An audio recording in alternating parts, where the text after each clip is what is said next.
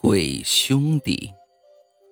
有一对外地来京的兄弟，为了节省房租，便搬到了一座传说中闹鬼的大厦里。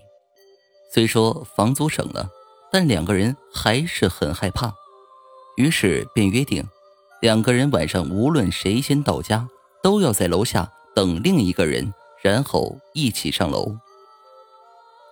有一天，弟弟很晚才下班。等他到家楼下的时候，都已经是半夜十二点多了。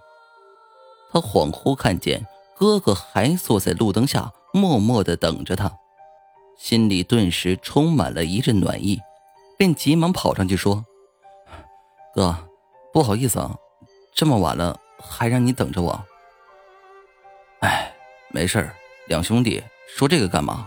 走，回家。”于是。两人便一起进了楼，上了电梯。在电梯里，弟弟又对哥哥说道：“哥，等我们挣了钱，就搬到别的地方吧。我总感觉这里怪怪的。”这时，站在电梯角落里的哥哥悠悠的说道：“哦，好。”电梯到了他们所在的楼层，弟弟掏出钥匙，打开门就往屋里走。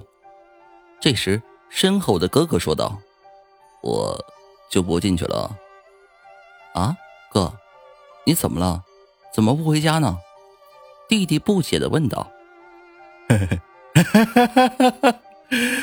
随着几声阴冷的怪笑，哥哥说道：“我真的那么像你的哥哥吗？”这时，弟弟的电话响了。他颤颤巍巍地掏出手机，显示的来电号码是哥哥。他接通了电话，里面传来一个焦急的声音：“老弟，今天我们公司加班，我正在回家的路上，你要等我呀。”